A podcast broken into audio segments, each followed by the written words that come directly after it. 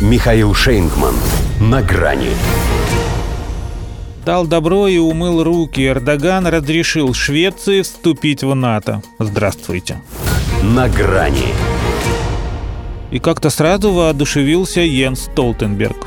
То слово лишнее сказать боялся, чтобы не спугнуть.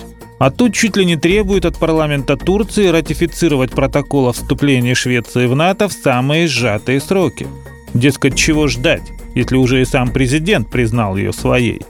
Хотя, среди прочего, есть мнение, что Реджеп Таип Эрдоган потому и отдал на откуп депутатам это дело, чтобы отстал от него Запад со своими уговорами.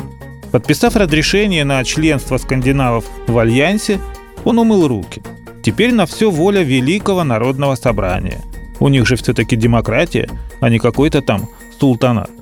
При этом только в его партии, у которой там абсолютное большинство, знает, что делать дальше, ибо вместе с официальными бумагами получили от правителя инструкцию по их применению.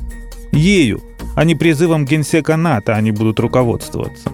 И совсем не факт, что им предписано ускориться, не исключено наоборот – потянуть резину и подразнить клиента, помахивая перед его носом товаром. Мол, у нас все готово, а у вас? Ничего же из того, что требовала Анкара за согласие, она так и не получила. В Швеции по-прежнему публично сжигают Кораны, причем очередной спалили аккурат в день обращения Эрдогана к парламенту по ее вопросу.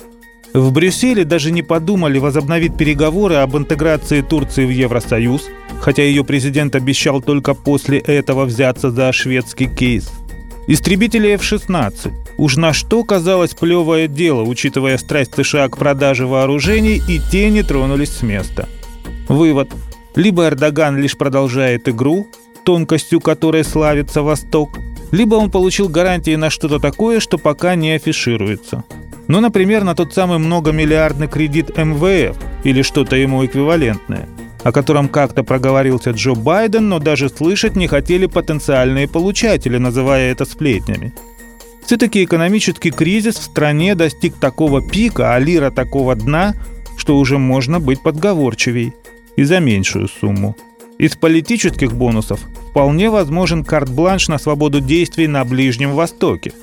В любом случае Эрдогану глубоко плевать и на интересы Швеции, и на то, сколько стран в НАТО, 31 или 32. Жесткий прагматик, он пытался выжать из этой ситуации максимум.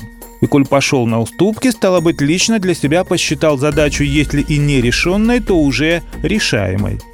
Другое дело, что он не из тех, кто удовлетворяется только этим. Тщеславен. Ему еще нужно мировое признание, чтобы его гению и умению все обернуть в свою пользу аплодировали стоя. Но пока для овации нет никаких видимых оснований. До свидания.